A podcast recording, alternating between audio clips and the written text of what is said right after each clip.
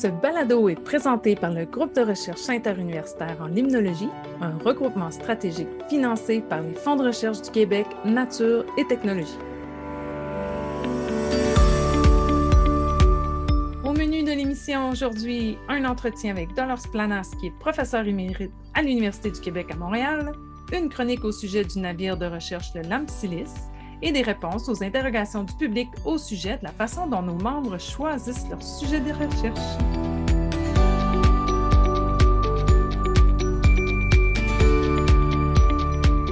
Bonjour à tous. Bonjour Frédéric. Bonjour Marie-André. Donc, cette semaine, tu discutes avec une membre du Grill qui est professeure émérite à l'UCAM. Oui, Dolores Planas est arrivée à l'UCAM en 1977. Vous allez voir que son parcours n'a pas été facile. Elle fait partie aussi du noyau de chercheurs et chercheuses qui ont créé le grill en 1989. Bon, bien super, j'ai hâte d'entendre ça.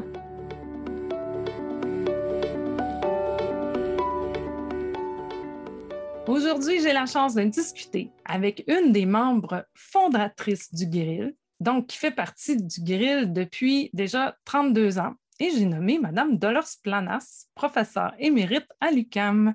Bonjour Dolores. Bonjour Marie-André. Écoute, Dolores, j'ai bien hâte de parler de tes plus récentes recherches, mais avant ça, j'aimerais ça que tu me racontes un peu, tu viens d'où, c'est quoi qui a été ton parcours, euh, puis ben, commençons avec de, quel pays tu es originaire? Moi, je suis originaire de la Catalogne, en Espagne. Hmm. Et puis, donc, tu as grandi, tu as passé toute ton enfance dans cette région-là? Oui, oui, oui, j'ai fait mes études aussi à Barcelone, en Catalogne, oui, oui, oui. Jusqu'à mon postdoc, j'ai passé toute ma vie là. Puis quand tu étais une petite fille, est-ce que tu étais déjà attirée par, euh, par les sciences, par la nature? Bon, quand j'étais petite fille, euh, j'étais entre un grand frère et un, un, petit frère. On jouait beaucoup au médecin. Alors, bien sûr, moi, j'étais l'infirmière. Mais on jouait euh, beaucoup au médecin. Mais euh, très tôt dans ma jeunesse, aussi suivant euh, mon, mon, plus grand frère, je faisais partie d'un groupe de randonnée de montagne. Oh, wow! Alors là, j'aimais beaucoup les oiseaux et les plantes, hmm. mais je m'intéressais surtout à la collection de fossiles. Ah! J'avais une très belle collection de fossiles. Donc, euh, avec tous ces intérêts-là, ça a été naturel pour toi de faire tes études euh, en sciences? Euh, oui, c'était très clair. Déjà, dix secondaire, j'ai pris la branche de sciences, malgré que j'étais éduquée dans, chez les bons serres et qu'il il disait que les filles ne doivent pas aller en sciences, ils ne doivent oh. pas alors, mais quand même, j'ai continué en sciences. Oui. Puis, euh, puis quand tu étais en sciences, est-ce qu'il y avait, il y avait des femmes autour de toi, là, avec les conseils que tu avais eus? Il ne devait pas avoir tant de femmes que ça là, en, sciences. Non, non. Non, hein? euh, non. même, euh, il n'y avait pas, bon, même c'était très compliqué parce qu'il n'y avait pas assez de femmes. Et alors, finalement, avec un collège religieux de, de garçons, ils nous ont mis, ils nous ont mis les filles ensemble pour les cours.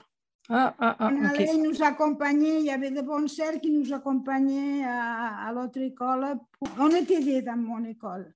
Vous étiez deux. Et qui suivaient en sciences, oui. Wow, hein? On faisait le cours euh, là où il y avait plus d'étudiants que c'était l'école de garçons. Eh oui, hein? Donc, euh, là, tu as fait tes études.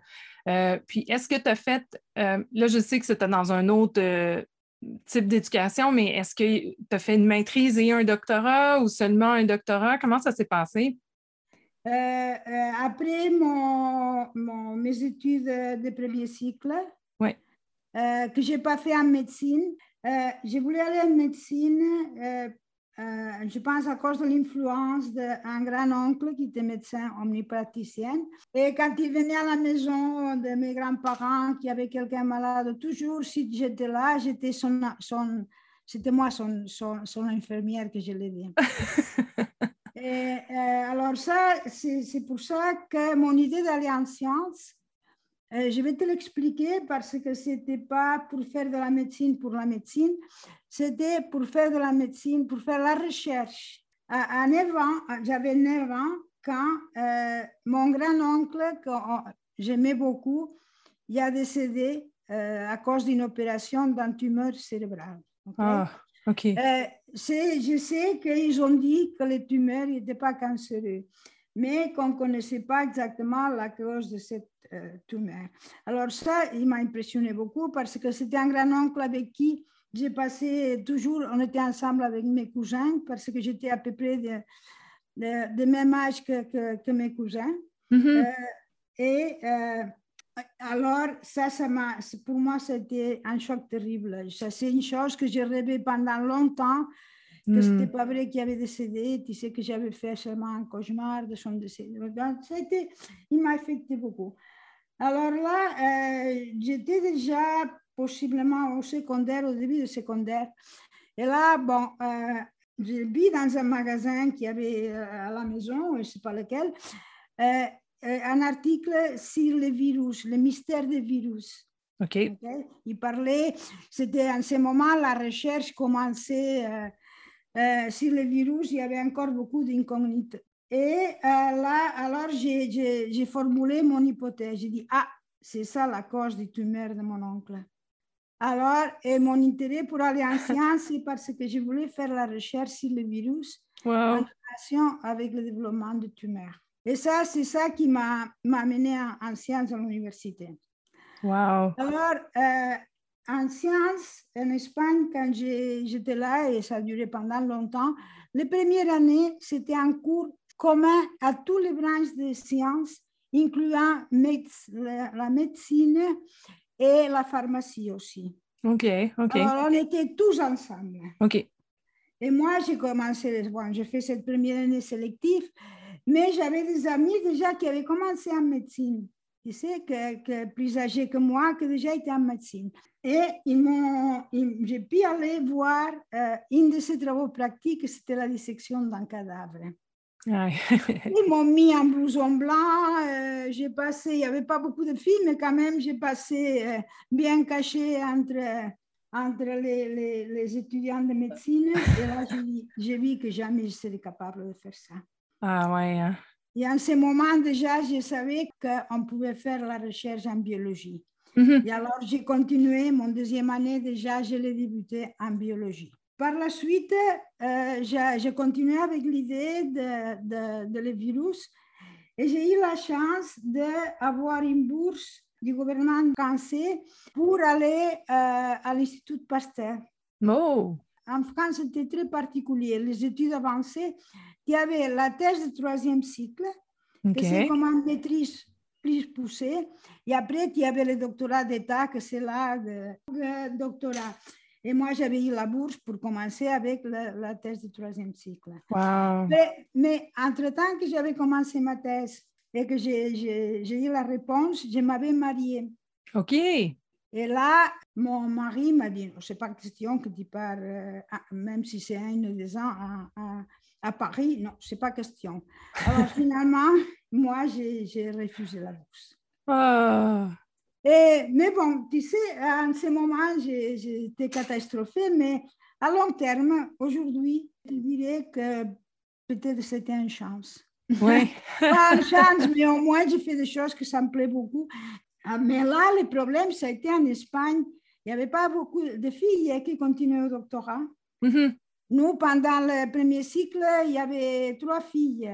Moi, c'est la seule qui allait au doctorat. Wow.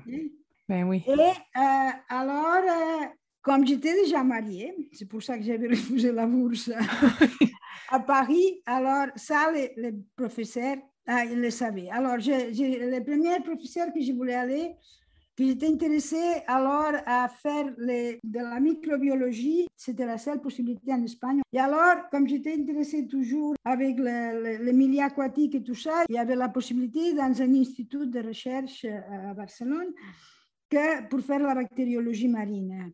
OK.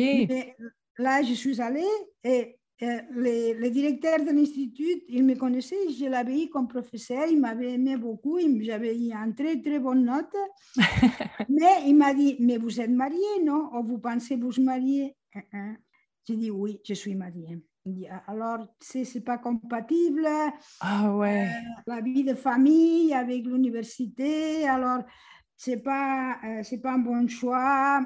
Après, je suis allée avoir un nouveau professeur qui avait rentré à l'Université de Barcelone en microbiologie. Et là, j'avais déjà une grosse bédaine et j'attendais un bébé. Alors là, il ne m'a pas posé de questions. Il a regardé ma bédaine et dit, vous pensez faire un doctorat? Je dis oui. Madame, vous êtes complètement... Oh non Oui. Bon, alors, mais euh, pendant mon, premier cycle, j'avais été euh, auxiliaire d'enseignement. OK les professeurs de cytologie, histologie et embryologie, qu'en même temps, il enseignait la bactériologie. OK. Et alors, en ce moment, après que j'avais fini le premier cycle, il m'a gardé. J'ai continué à, être auxiliaire d'enseignement parce qu'il n'y avait pas beaucoup d'étudiants non plus euh, à Barcelone en ce moment en biologie. Alors, euh, et là, il m'a proposé euh, de faire de la systématique des diatomées parce qu'il bah, venait de recevoir un microscope de balayage. Wow. Alors là, comme toujours, moi, ça m'intéressait le milieu aquatique. Je mm. dis oui. Alors, et là, j'avais commencé la, la, recherche un peu avec les diatomées de, de, flaques d'eau, tu sais, de lacs, de différents. Alors là, arrivé à Barcelone, euh, ils ont ouvert pour les postes d'écologie. Et là, c'est Ramon Margalef qui l'a obtenu, euh, c'était le premier professeur en écologie de, de, de l'Espagne à Barcelone. Et alors, il, il, donnait un cours pour les étudiants gradués, pour les étudiants de doctorat, à l'hymnologie. J'ai pris cette cours parce que c'était obligatoire dans le doctorat en Espagne de prendre trois cours théoriques. Tu pouvais les prendre quand tu voulais, mais dans le cadre de ton doctorat. Alors là, je l'ai pris. Et là, là ça a été le coup de foudre parce que là, j'ai compris pourquoi dans un flaque d'eau, je trouvais un type de, de diatomée, dans un, une autre flaque d'eau, une autre, dans un... je n'avais pas fait de cours d'écologie. Oui, je comprends. Il, n'avait pas, l'année que j'ai fini, que j'ai fini mes études, alors comme il n'avait pas, je, je n'avais pas fait. Et là, ça a été le coup de foudre. Et à la fin du cours, je suis allée le voir, j'ai dit, je lui ai fait un cours histoire de mon parcours. J'ai dit, est-ce que vous avez des projets euh, en écologie aquatique où je pourrais, euh, je pourrais continuer avec vous? Et il dit, oui, oui, précisément, j'ai eu de l'argent parce que je vais développer l'écologie d'eau douce à l'université et en Espagne, il n'y avait pas encore de, de, de l'hymnologie en Espagne. Hmm. Et c'est là que j'ai changé. Euh, mon ancien directeur, il l'a compris très bien parce que c'était personne qui savait, connaissait mon historique, il me connaissait depuis que j'étais en troisième année, en deuxième année de, de, de, premier cycle. Alors, euh, et euh, c'est comme ça que finalement j'ai fini à faire, en faisant l'écologie des eaux douces. Et ma thèse à porter, c'était dans un lac très intéressant, un lac karstique, un lac sans fond, comme disaient les gens du village. ah oui, parce qu'il était très, très profond. non, parce que l'eau souterraine, il rentrait surtout, 80% de l'eau souterraine ah, rentrait par... C'était un lac, euh, un enfoncement de, de, de, la doline karstique. De 80% de l'eau rentrait, euh, c'était souterrain et après la décharge était en surface. Oui. Et là, en plus, était dominé par les diatomées. À l'année longue, ce qui dominait, c'était un lac oligomésotrophe qui ne s'accumulait pas les matériels en, décomposition dans les fonds, il s'auto-lavait par la surface. Et alors là, j'ai fait euh, ma thèse portée sur le cycle de production primaire et diversité euh, de phytoplancton et la communauté de phytoplancton dans, un, dans ce lac. Oui, puis là, on parle, on parle de diatomée depuis le début, mais ça fait partie du phytoplancton, justement, des, des algues qui sont présentes dans les eaux douces. Oui, oui, c'est ça. Et dans, et dans, les, dans ces lacs karstiques, normalement, sont très abondantes. Puis, euh, ça nous montre ton cheminement que tu as eu durant tes, tes études, qu'on voit que ça n'a pas été facile d'être une femme euh, en Espagne à cette époque-là pour réussir à avancer. Euh, tout à l'heure. Et surtout, je t'ai pas dit une chose. Ma mère toujours été en contre que je rentre à l'université. Ah oui, en plus. C'est mon père qui voulait que tous ses enfants ils ont des diplômes. OK. Même si tu étais une femme. Il n'y a pas de différence entre. Non, nous étions deux filles et des garçons, jamais fait aucune différence dans la formation. Aucune. Au contraire, mon père a été très, très. Il a supporté tout le temps mes décisions en sciences. C'est marrant, mais il faut que je le dise parce que c'est en réalité. Oui, oui, oui, absolument, absolument. Après mon doctorat, euh, mes enfants étaient très jeunes. Oui. Mon idée, c'était aller faire un postdoc en Amérique du Nord. OK. Soit Californie, soit Canada. OK. Californie, parce qu'il y avait un chercheur Goldman euh, en production primaire et tout ça, et je l'avais rencontré et, il était prêt à me prendre comme, comme postdoc. Et, mais là, je, laissé, je voulais laisser grandir mes enfants. OK. Et alors, euh, j'ai attendu trois ou quatre ans avant de faire la demande de postdoc. Et entre-temps, je comme j'étais la première personne qui avait un doctorat en écologie d'eau douce en Espagne, ouais. alors là, il y a eu un projet qui a eu le docteur Margalev et que j'ai euh, dirigé pendant les, ces quatre années, que c'est une étude de 100 réservoirs dans toute l'Espagne. OK. Oui, une étude de réservoirs parce qu'il voulait savoir l'état trophique des différents réservoirs qu'on avait. Euh, L'Espagne, il n'y a pas beaucoup de lacs naturels, mais ils ont créé beaucoup de réservoirs. OK. Parce qu'il y a beaucoup de montagnes et alors et beaucoup de, de, ruisseaux de montagne que c'était facile, facile de, de, produire de l'hydroélectricité. C'était un pays assez sec alors pour, pour l'irrigation. C'était des réservoirs qui étaient là pour l'hydroélectricité, mais aussi pour s'assurer à l'année longue d'avoir de montagne, puis pour avoir de l'eau à l'année longue pour euh, l'agriculture. L'agriculture et, la distribution aussi euh, dans les villes, les villages. Euh, ouais. En eau potable aussi. En eau potable, oui, merci. Et eau potable, oui. Donc, après ces quatre ans-là, tu as fait une recherche pour aller faire un postdoc? Euh, non, bon, j'avais venu, j'avais au CIL à Winnipeg. Donc, une conférence internationale de l'immunologie. Des, ans après mon, mon doctorat. Et là, j'avais rencontré déjà l'équipe de Freshwater Institute, quelques membres. Et je les ai dit que, que ça m'intéresserait aussi de faire un postdoc en écologie nordique. Wow. Et en ce moment, ils avaient un projet dans les territoires du Nord-Ouest, à part de ELA et toutes les expériences d'autrophisation. Il y avait un, groupe euh, au Freshwater Institute qui avait eu, euh, il y avait un projet en ce moment dans le territoire du Nord-Ouest. Ils m'ont dit, bon oui, au moment que j'étais prête, je les écris et j'ai obtenu une bourse SNG euh, pour les étrangers. Alors, c'est comme ça que j'ai débarqué à Winnipeg. À Winnipeg, hein? Alors, tu es arrivé à Winnipeg avec tes enfants? Oui, j'ai arrivé à Winnipeg avec mes enfants, oui. Wow! Puis, euh, puis donc... La grande surprise parce que je n'avais pas dit que j'avais des enfants. Pour oh moi, non. que j'avais des enfants, mais ils ne s'attendaient pas que j'avais des enfants. Mais oui, mais ça vient passer après. Wow, puis ça, ça a duré euh, un an ou deux? Ça a duré un an parce que euh, moi, moi euh, entre-temps, les quatre ans que j'avais continué à l'Université de Barcelone, j'avais commencé déjà comme professeur. OK. OK, alors il m'avait donné un an de, de, permis pour faire les postdocs. Finalement, ils m'ont donné, j'ai demandé une extension de six mois et je l'ai eu de, la, de ma bourse euh, CLSNG pour, pour euh, pouvoir compléter les expériences. Oui. Oui. Donc, ensuite, après ton six mois, est-ce que tu es retourné euh, en Espagne? Oui, oui, oui, parce qu'en théorie, j'avais oui. mon poste, oui. Mais là, entre-temps, euh, pendant les derniers six mois, j'avais été invitée à McGill à donner un séminaire. Hmm. OK. Parce que moi, du Canada, je connaissais l'Ouest jusqu'à Vancouver, mais je ne connaissais pas l'Est. OK.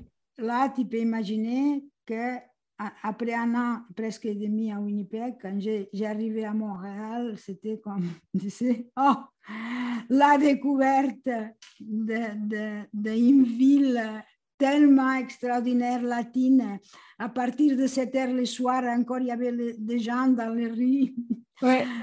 Alors, euh, j'ai tombé vraiment en amour. À McGill, quand il, il invite quelqu'un, toujours, et après, il y avait, euh, dans mon cas, ça avait été dans la maison de Frank Riegler, qu'il avait fait en partie. Euh, Frank Riegler m'expliquait que que Montréal, c'était une, une, ville très, très, très euh, scientifique, bon, très active, très intéressante parce qu'il y avait quatre universités. Et, ouais. et alors, j'ai dit, dit, ah oui, entre ces quatre universités, il n'y a aucune qui cherche, qui cherche un, un professeur. Dis oui, précisément, il y a une nouvelle université qui cherche un chercheur dans votre domaine. Ah un chercheur dans le niveau de plancton et surtout euh, l'écologie du plancton. Comme j'ai resté pour la fin de semaine, parce que mes enfants étaient déjà en Espagne, avaient retourné, alors là, euh, je connaissais euh, Antonella Catania. Je l'avais connu en Europe, OK? Et alors, Rob et Nella, ils m'avaient invité à rester chez eux la fin de semaine, avant de retourner à Winnipeg. Et alors, euh, Franck dit, oh, je, vais appeler le directeur parce que précisément, il était dans votre conférence parce qu'il vient à, à, aux conférences, c'était un biochimiste qui avait en ce moment, et puis là, euh, il vient et euh, je vais l'appeler. Et dit que peut-être vous serez intéressé, qui vient, qui vient vous rencontrer? Effectivement, euh, on s'est rencontrés et là, bon, il était très enthousiaste. Moi, je voulais retourner en Espagne. J'avais l'idée de retourner en Espagne. Mais finalement, j'ai quand même j'ai envoyé le CV parce que quand je n'ai parlé à, mon ancien directeur, le docteur Mergadev, dit non, ici il n'y a pas de sous pour faire la recherche de l'or. Si vous avez cette opportunité, essayez et faisez essayer. Bon, c'est ça. Bon, je, finalement, j'avais envoyé mon, mon CV. Et finalement, quand ils m'ont contacté, que j'étais déjà de retour en Espagne, alors déjà, j'étais déçue parce que, bon, euh, tu sais, il n'y avait pas d'argent encore pour faire de la recherche. Mm. en Espagne, pas beaucoup. Alors, euh, et finalement, j'ai dit, bon, je vais, je vais accepter pour deux ans. Et de ça, ça fait 42 ans. Ah, c'est incroyable. Wow. Donc, c'est comme ça que tu as eu ton, ton poste à, l'Université du Québec à Montréal, à l'UQAM. En plus, ça m'a intéressé. Je trouvais, tu sais, comme un défi. Je venais d'une université qui avait célébré déjà ses, 500 ans, très, très, très traditionnelle, dans, très, très, très fermée. Et là, tout était à construire. Oui, en effet, oui. Ok, j'ai bâti la limnologie, j'ai commencé les premières labos de limnologie, j'ai les premières, après la station d'été, les premières Tu sais, c'était tout à bâtir, c'était un défi énorme, surtout avec des jeunes enfants, mais, mais, mais c'était très excitant aussi. Mais je pense que, ouais, euh, que c'était un bon choix actuellement, je pense que je ne regrette pas. c'est bon.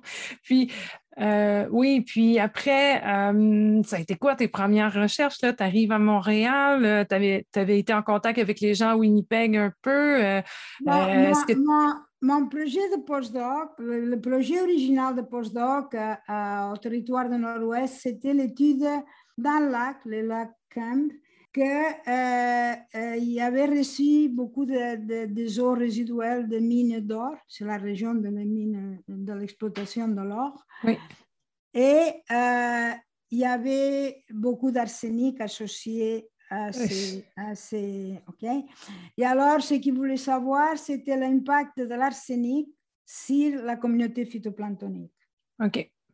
Et alors, et les expériences que j'avais faites à, à, à Winnipeg, il portait sur, euh, autant dans les, dans les enclos comme en laboratoire.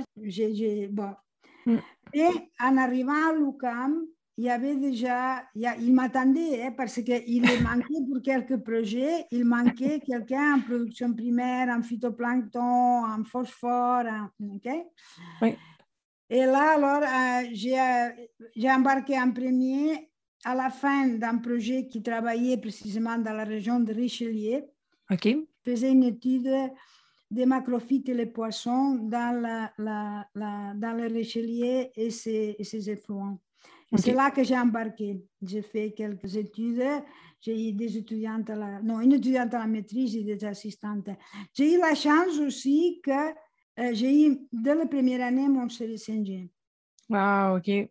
Ça, ça, aussi, ça m'a aidé, aidé, beaucoup. Donc, assez, assez d'argent pour pouvoir démarrer tes propres recherches rapidement. Oui, oui, oui, oui. Et aussi, après, il y avait les, les, les, à Laval, il y avait euh, euh, un professeur qui cherchait, euh, Guy Moreau, qui, qui, avait un projet à la baie James sur l'étude de détournement de rivières pour augmenter les débits dans la grande et chercher encore quelqu'un pour les aspects de, de, de, nutriments et de production primaire. Alors, j'ai embarqué dans les, dans les deux projets. Alors, c'est ça que j'ai commencé les, les, les, premiers projets.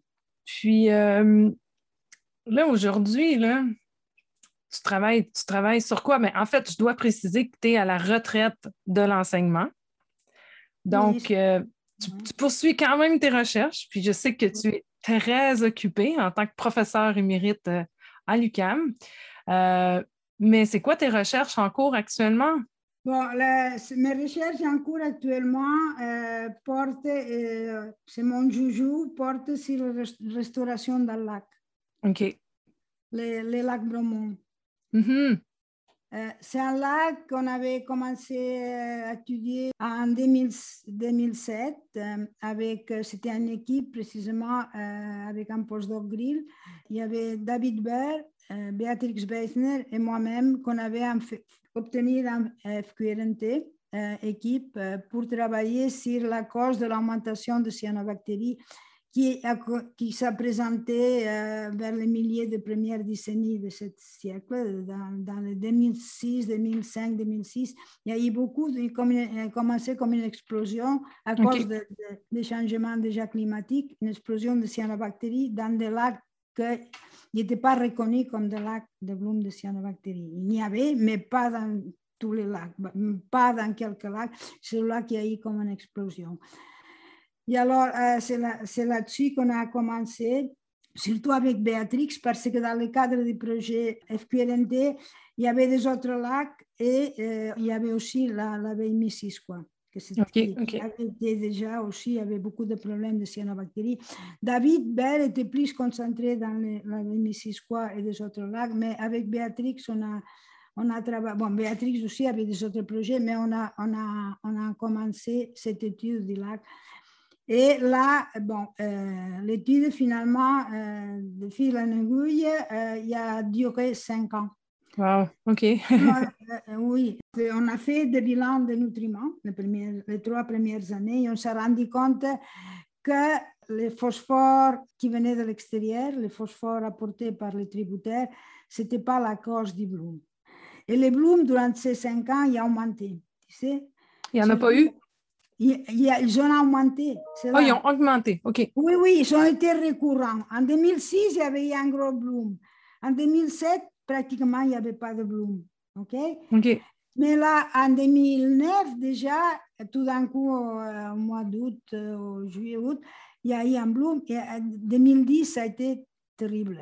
Même une autre fois, la bagnade était interdite. Tu sais, il y avait. Il y avait... Alors, c'est pour ça qu'on a continué cette recherche et euh, les mesures ont démontré que le problème, c'était la, charge interne de phosphore. De phosphore qui s'avait cumulé dans les sédiments de lac pendant les périodes qui avait beaucoup d'activités agricoles dans les bassins versants du, lac euh, Bromont. Alors, c'est là que, euh, après, c'est moi qui a continué, sur, qui a continué euh, en partant de cette hypothèse, et c'est moi qui, en cherchant comment ils pouvaient contrôler ça, j'ai tombé avec les Foslock. OK. Les Foslock, c'était un nouveau produit pour les, pour les, les traitements de lac. Oui. Alors, euh, je l'avais proposé parce que, euh, avec les caractéristiques chimiques du lac Bromont, pH, euh, P de carbone organique dissous, toute une série de variables faisaient qu'il soit applicable. oui, parce que le Foslock ne peut pas être appliqué n'importe où. Non, non, non, il y a un range de pH euh, et aussi euh, comme tout, chaque, je pense que tout traitement, c'est comme dans les cancers, OK? tout, tout, traitement, c'est un peu spécifique. Ça dépend de, de, de qu'est-ce que c'est ton type de cancer, qu'est-ce que et, c'est pareil euh, pour les, les, les remèdes pour les, la récupération de lac. Et alors, le, gouvernement de Québec, il a, le ministère l'a proposé comme un projet pilote. Oui, c'est bien. Et c'est là-dessus qu'encore, je, je, suis, on est dans les dernières années de trois ans d'une de, de subvention économie et innovation OK. du gouvernement du Québec. Ouais. OK. Donc, le, donc le FOSLA qui n'est pas encore euh, approuvé. Là. vous êtes un projet pilote pour voir. un projet pilote pour voir si effectivement dans des lacs, parce qu'il y a beaucoup de lacs avec, euh, en Estrie et ailleurs au Québec avec les caractéristiques du lac Bromont, il pourrait être euh, appliqué. Mais c'est une méthode dispendieuse aussi. C'est ça le problème du projet. Le problème de Foslock, c'est que c'est une méthode dispendieuse, mais si ça fonctionne, ce n'est pas aussi dispendieux parce qu'il y a beaucoup de lacs qui ont des problèmes de cyanobactéries. Depuis que j'ai arrivé ici, pratiquement, ça fait plus de 30 ans, ou peut-être 40 ans qu'ils ont des problèmes de cyanobactéries, et encore, ils ne les ont pas résolus. Non, puis, euh, puis au lac Bromont, je sais qu'ailleurs dans le monde, il y a des endroits où ils doivent appliquer à nouveau le FOSLOC après une période de temps. Donc, au lac Bromont, est-ce qu'on a une perspective déjà, une idée déjà de... Non, c'est ça qu'on est en train de travailler. Tu sais qu'il y a, il y, a, il y a un chercheur, un jeune chercheur qui est membre du GRIL aussi, euh, Raoul euh, Couture, qui travaille sur précisément une étude l'évolution de FOSLOC dans les, de l'entente, que c'est les, les métaux du FOSLOC Ouais, OK. qui, oui. euh, se lie au, au, phosphore. Alors, euh, qui étudie comment il évolue dans les carottes de sédiments. OK, donc il y a un suivi qui se fait au niveau ouais. euh, dans les sédiments aussi. Dans les sédiments aussi. Pour voir comment tout ça se, et moi, j'ai fait le suivi euh, phosphore, phosphore dans la, dans la colonne d'eau et composition de, des algues. Euh, en surface et au fond, et, et, et lui, c'est l'étude de sédiments, oui. Oui, c'est ça. Puis lui, Raoul, Raoul Marie Couture à l'Université Laval, lui, il regarde dans les sédiments le lantane, qui est le produit, là, ouais, ouais, euh, un des éléments qui fait partie du phosloc. Et c'est l'élément qui retient le, le phosphore, qui, qui, capte le phosphore et après, théoriquement, il le retient dans les sédiments. Oui, ouais. donc euh, donc c'est vraiment pour quand la source majeure de phosphore du lac, ben, c'est le lac lui-même, c'est ses propres sédiments qui ouais, relarguent le phosphore. C'est son histoire, finalement, c'est les reliques, ses ancêtres. Je sais qu'il y a beaucoup de monde qui n'aime pas que je dise le mot ancêtre, mais est-ce que je suis partie des ancêtres Je peux le dire. Parce que si j'aurais 16 ans, je ne le dirais pas. Oui, c'est ça. Tu peux te le permettre. Je peux dire que c'est. Donc, c'est l'histoire du lac, c'est ce qui s'est passé avant dans le lac avec l'accumulation ouais, de phosphore, puis là, ce phosphore-là retourne dans le lac. Ouais. Ouais. Ah non, c'est vraiment, c'est vraiment fascinant, puis on va continuer de, de suivre l'évolution de ces recherches-là, puis on va essayer de, de diffuser aussi les résultats là, le plus possible à nos, euh, à nos auditeurs, parce que justement, il y en a beaucoup qui se posent des questions, comment euh, restaurer les lacs. Puis... Je sais, je sais, parce que j'ai beaucoup de appels. Puis euh, maintenant, tu disais, euh, tu disais, je suis, je suis une ancêtre. En tant qu'ancêtre, c'est quoi, quand tu regardes derrière toutes tes recherches, euh, c'est quoi ta plus grande, c'est quoi que tu considères ta plus grande contribution scientifique en écologie aquatique? tu sais, nos grandes contributions en sciences, c'est le futur qui va les, qui va les déterminer. C'est pas à nous. Moi, c'est que j'aime pas, Marie-André. Ah, OK. Mais il n'y en a pas une que tu es un petit peu plus fière qu'une autre? Je, je, les trouve très prétentieuses. OK? Ah, OK. Non, je ne peux pas le dire. Je sais, je suis pas, je sais pas. Il y a, y, a, y a beaucoup de choses que je pense, j'ai ouvert beaucoup de chemins. Okay? Oui, oui. Que les autres ont continué. Oui. Okay? Euh, et il y a une chose que je suis, je suis fière comme femme et comme chercheur, c'est l'enthousiasme que j'ai transmis mm. en premier aux filles de ouais. Et après, non pas seulement aux filles, parce que euh, aux filles et aux jeunes.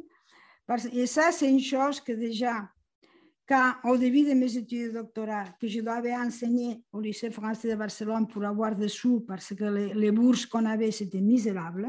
Ouais.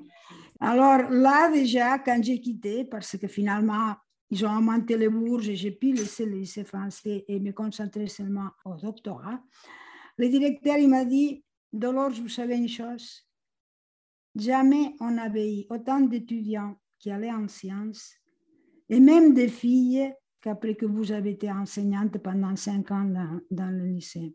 Ouais, ouais. Alors, et ça, je pense, Oui. ça, c'est, tu sais, je pense que comme femme, comme chercheur, je suis très, et je pense que je continue. Parce qu'encore maintenant, il y a, y a, y a des étudiantes qui me l'ont dit. Oui. Non, on ne prend pas ta retraite, Dolores. Non, on a besoin, on a besoin de, même si, si tu n'es pas des étudiants à moi, on a besoin de, nous, de te voir, de te voir euh, proche de nous.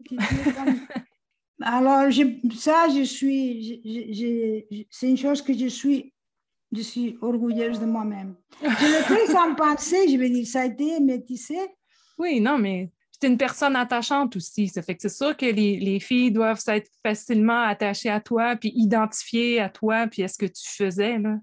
Oui, non, je pense que oui, oui, c'est ça.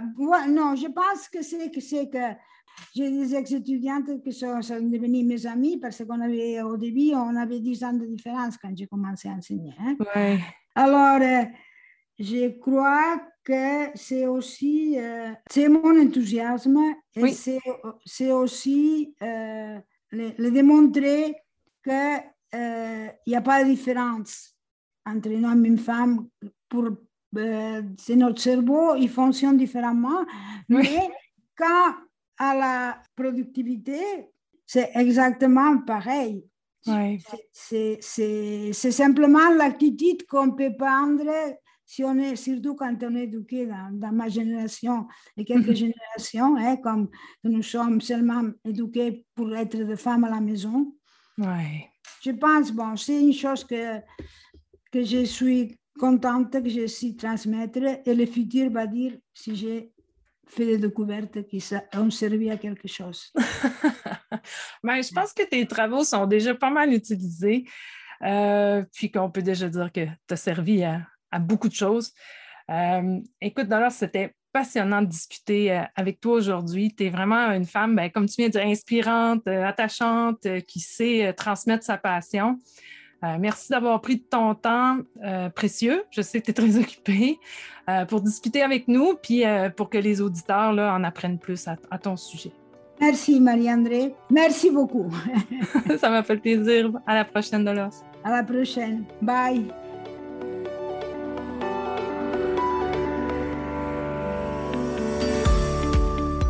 Wow, quelle belle histoire de vie! Merci pour cette entrevue qui nous parle non seulement de l'évolution de la science aquatique au Québec, mais aussi de la vie des gens qui l'animent. Oui, j'aurais jasé des heures avec elle. J'aurais tellement eu plein d'autres questions à lui poser. On se reprendra peut-être. Oui, peut-être. Euh, maintenant, pour ta chronique, Frédéric, on parle de quoi cette fois-ci? Aujourd'hui, j'ai eu envie de vous présenter le navire de recherche le Lemsilis, un bateau laboratoire qui a été imaginé par des membres du grill de l'Université du Québec à Trois-Rivières. Donc, pour commencer, euh, je vais vous raconter la petite histoire qui se trouve derrière le nom du navire, le Lemsilis. Donc, il y a plusieurs années, 8000 plus précisément, la mer de Champlain est descendue sous le niveau du fleuve Saint-Laurent à la hauteur de Québec, puis elle s'est transformée en un immense lac d'eau douce appelé le lac Lemsilis. Et ça, c'était en l'honneur d'une variété de moules d'eau douce qui y vivaient. Donc, pour vous donner une idée de grandeur, le lac Lemsilis s'étendait de Kingston en Ontario et se rendait jusqu'à Québec. Et ça, ça représentait l'équivalent d'un sixième grand lac avec une superficie similaire au lac Ontario et Erie. Wow, hein? un gros lac. En, passant, je me souviens qu'il y avait eu un concours pour euh, trouver le nom du navire, puis euh, c'était un, professeur de l'UQTR au département de géographie qui avait pensé euh, à ce nom-là, puis qui a gagné, M. Denis Gratton. Euh, puis ça me fait penser, est-ce que euh, les moules lamcellis d'eau douce euh, qui vivaient dans ce lac-là à l'époque sont encore présentes là, aujourd'hui dans le fleuve Saint-Laurent? Oui, effectivement. Puis il en existe plusieurs espèces et il y en a qui sont menacées par la dégradation de leur habitat, la pollution, puis l'invasion de la moule zébrée. Donc, certaines espèces de moules Lemsilis qui sont officiellement considérées comme étant en danger d'extinction. Euh, ces moules sont donc des espèces dites sentinelles, ce qui signifie que leur sensibilité va servir d'indicateur au changement de l'environnement. Donc, si elles diminuent en nombre, ça nous informe que ça se peut qu'il y ait un problème avec l'état de santé dans leur environnement. Ah oui, hein, c'est vraiment intéressant. Oui, en effet. Puis maintenant, ben, on va revenir au bateau. Donc, euh, le Lemsilis est un navire de type catamaran qui mesure 25,1 mètres de long et 6,7 mètres de largeur. Il a été construit en aluminium, donc il est léger, et il possède un très faible tirant d'eau de 90 cm. Ça, c'est la hauteur de la partie immergée du bateau, donc celle qui va se trouver sous l'eau. Le bateau peut donc naviguer dans des habitats de très faible profondeur qui sont généralement inaccessibles aux autres navires de recherche. Puis, euh, il est même arrivé, ça c'est une petite anecdote, là, que certains citoyens riverains soient très surpris de voir un si gros navire euh, très près des rives. Puis, en plus de ça, ben, il peut même explorer des zones plus profondes à fort courant. Donc, euh, le Lemsilis peut se promener en eau douce et en eau saumâtre, donc sur le fleuve Saint-Laurent et sur certains de ses tributaires, dans le Saguenay, le lac Champlain et dans les Grands Lacs. Puis, il peut même, à l'occasion, transiter en eau salée. Lorsque le bateau effectue des sorties, qui sont aussi appelées des missions scientifiques, il y a beaucoup d'informations qui sont recueillies grâce à des sondes qui mesurent les propriétés physiques, chimiques et optiques de l'eau. Il y a aussi d'autres instruments qui vont permettre la récolte d'échantillons, soit d'eau, de sédiments, de plancton, d'invertébrés et évidemment de poissons. Donc, le tout peut ensuite être analysé directement sur place dans les laboratoires ou être congelé pour des analyses futures. C'est vraiment un laboratoire flottant. Donc, en résumé, grâce à sa légèreté, sa rapidité, sa manœuvrabilité et sa grande polyvalence, le Lemsilis est un navire de recherche qui est unique et à la fine pointe de la technologie. Oui, génial. Hein? Puis, c'est pas seulement les chercheurs puis les chercheuses du grill qui utilisent le bateau pour leur recherche. Non, les étudiants et les étudiantes peuvent également vivre une expérience de sortie sur le Lemsilis. Euh, des fois, c'est dans le cadre de leurs études graduées ou euh, d'autres fois, ça va être pour un cours de terrain qui va être suivi à l'intérieur de leur programme d'études. Le bateau a la capacité d'accueillir jusqu'à 25 personnes et ça, ça inclut l'équipage durant les missions scientifiques. Puis le bateau, ben, il va comprendre euh, une salle à manger, deux réunions, une cuisine, des chambres et une salle de bain. Oui, puis en plus, le bateau peut aussi être utilisé par d'autres équipes de recherche hors du grill, comme des ministères ou des firmes en environnement. Ou même plusieurs d'entre eux aussi qui vont collaborer ensemble. Je terminerai en mentionnant que le projet de la conception du navire de recherche a été soumis par un groupe de chercheurs et de chercheuses en écologie aquatique qui proviennent non seulement de l'UQTR, mais aussi de l'Université du Québec à Montréal, de l'Université de Montréal, l'Université Laval, l'Université McGill et de l'Institut national de recherche scientifique, le Centre Haute Terre et Environnement. Ce projet a été initié et piloté par les membres du GRIL à l'UQTR et il a été financé à la base par des fonds de recherche, mais aussi avec la contribution de l'UQTR et la ville de Trois-Rivières. Donc, actuellement, le financement du navet provient du programme Odyssée Saint-Laurent du réseau Québec maritime, qui est financé par le ministère de l'Économie et de l'Innovation. Donc, c'est grâce à ce financement que les membres du GRIL ont pu faire de la recherche de pointe sur le fleuve au cours de ces dernières années. C'est l'UQTR qui est le propriétaire et le responsable des opérations du LEMSILIS, alors que la compagnie Réformor est en charge de l'équipage et de la gestion des calendriers de mission. Il se peut même que vous ayez la chance d'observer le navire de recherche en pleine mission parce que même si son port d'attache est à la marina de Trois-Rivières, ben, le LEMSILIS est opérationnel environ 160 jours par année, soit de mai à octobre. Alors, Jean de Cornwall jusqu'au Saguenay, gardez l'œil ouvert. Merci pour cette chronique, euh, Frédéric. Si on veut en apprendre plus sur le sujet puis suivre les recherches, euh, on peut trouver où l'information? Sur Internet, j'imagine? Oui, vous pouvez visiter leur site Internet ou encore leur page Facebook qui s'intitule Mission Lemsilis et nous avons mis les liens dans la description de notre épisode d'aujourd'hui. Super, ça. Merci beaucoup. Et toi, de ton côté, Marie-André, quelle est la nouvelle question du public à laquelle tu répondras? Oui, eh bien, euh, la personne qui nous pose la question cette semaine, elle a choisi l'option de garder l'anonymat dans le formulaire du Guéril euh, qui récolte vos questions. D'ailleurs, allez le remplir. Le lien pour y accéder est dans la page d'accueil de notre site Internet. Cette personne nous demande comment choisissez-vous les sujets de vos recherches et est-ce que l'étude de mon lac pourrait intéresser un de vos chercheurs?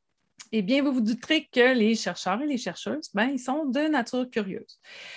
Et aussi, ben, ils se passionnent pour des domaines assez précis pour lesquels ils dédient une partie de leur vie. Ils font beaucoup de lectures, discutent entre eux, puis participent à des conférences Et plus la recherche avance et plus de nouvelles limites dans les connaissances actuelles deviennent apparentes. Parfois, ce sont des enjeux fondamentaux. Par exemple, une nouvelle découverte va amener une panoplie de nouvelles questions. Puis d'autres fois, ben, c'est des enjeux plus pratiques. Quand les connaissances euh, issues de la recherche, ben, ça, va, ça va venir guider des prises euh, de décision. Puis d'une personne à l'autre, ben, les sujets, ça va vraiment être différent. puis même, même si nos membres travaillent tous en eau douce, Parfois, c'est de la recherche très fondamentale, comme par exemple étudier pourquoi une espèce habite un écosystème et pas un autre, ou encore euh, comment une espèce réagit à un changement de température ou à la présence d'une toxine dans l'eau. Mais au bout de la ligne, c'est l'histoire que toutes ces recherches ensemble permettent de raconter qui devient vraiment intéressant puis essentiel. Euh, pour quand on parle, par exemple, de la façon dont les écosystèmes vont être perturbés par les changements climatiques ou comment ils vont réagir à l'arrivée d'une espèce exotique envahissante ou quand il est question euh, d'aménagement du territoire aussi. Euh, c'est certain que tous les nouveaux domaines qui apparaissent avec le temps, ça va influencer l'orientation que les futures recherches vont prendre, comme l'apparition de nouveaux polluants puis l'analyse d'ADN environnemental, par exemple. Lorsqu'une nouvelle idée de recherche émerge, ben, les chercheurs et les chercheuses ils doivent d'abord trouver du financement pour les réaliser. Alors, ils font des demandes de subvention aux grands organismes subventionnaires du Québec et du Canada, soit le Fonds de recherche du Québec Nature et Technologie, le FRQNT, qui justement sont ceux qui financent le fonctionnement du grill, et le Conseil de recherche en sciences naturelles et en génie du Canada, qu'on appelle le CRSNG. Euh, il y a d'autres fonds aussi qui sont disponibles ailleurs, comme par exemple chez Hydro-Québec, Ouranos ou parfois euh, directement euh, de certains ministères. Pourquoi je vous parle de tout ça? Mais c'est pour vous expliquer que oui, les chercheurs et les chercheuses ont la liberté de faire la recherche qu'ils veulent, mais c'est quand même des comités d'évaluation qui vont déterminer à quel projet les subventions seront allouées.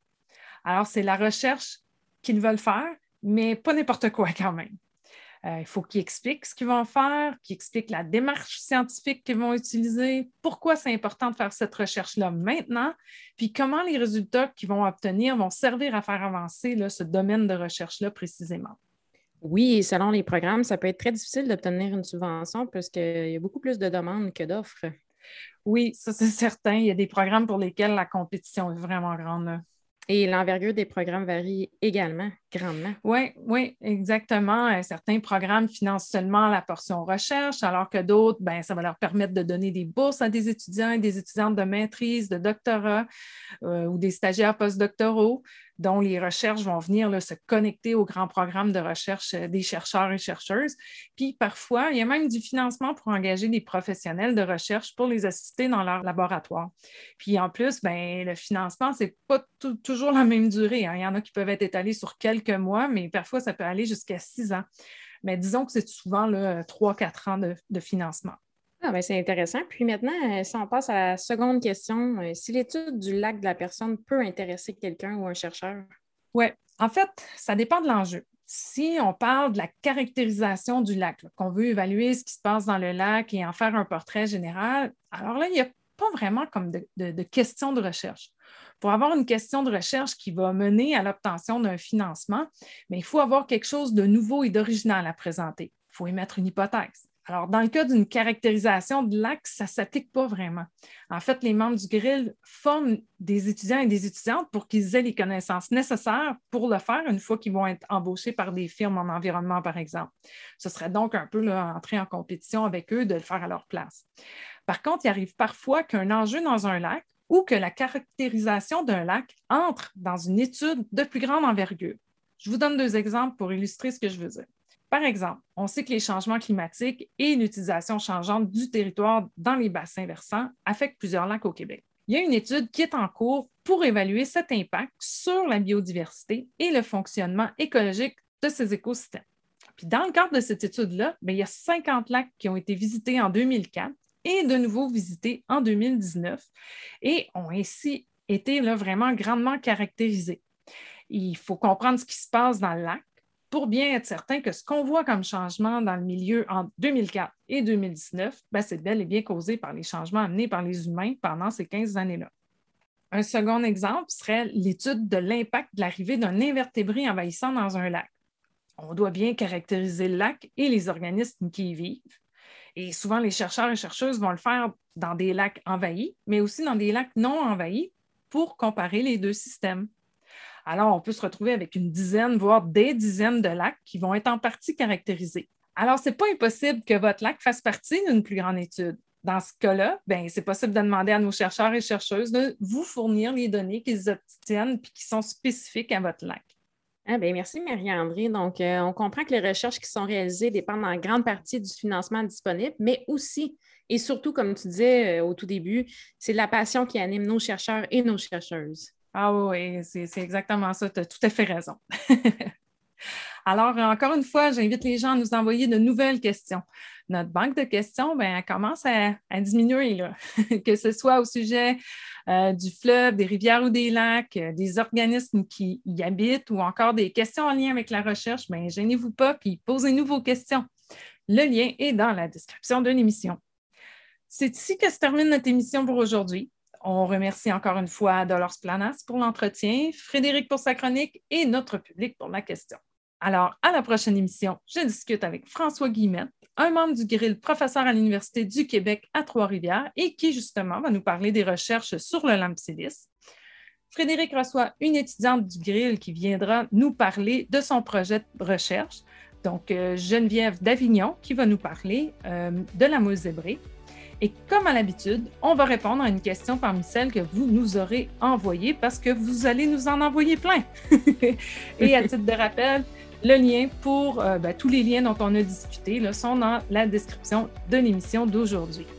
Alors, c'était Marie-André et Frédéric. Et on vous dit à, bientôt.